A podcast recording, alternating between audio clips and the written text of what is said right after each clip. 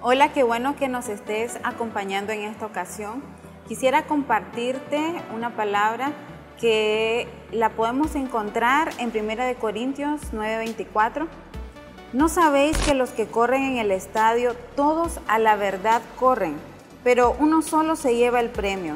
Corred de tal manera que lo obtengáis. Pablo usa esta ilustración para explicarnos que nuestra vida de fe demanda de mucho esfuerzo, de disciplina y de preparación.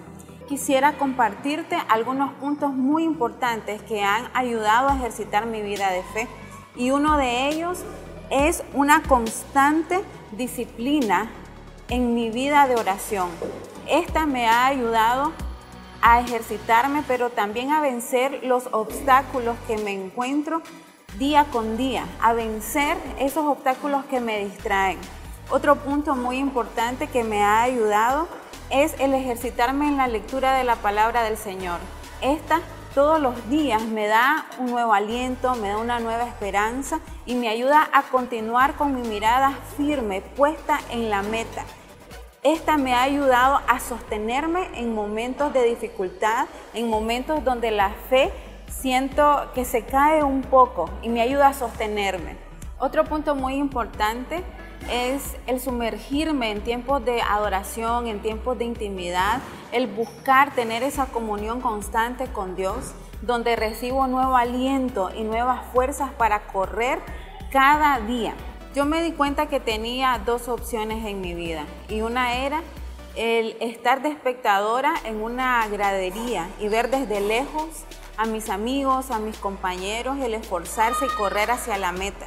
Y la otra era tomar el reto y día con día disciplinarme, día con día entrenar con diligencia, sabiendo que mi crecimiento espiritual solamente depende de mí.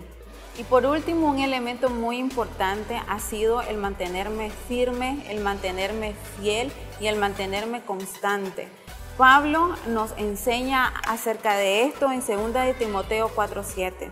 He peleado la buena batalla, he terminado la carrera y he permanecido fiel. Sin una meta la disciplina no es nada.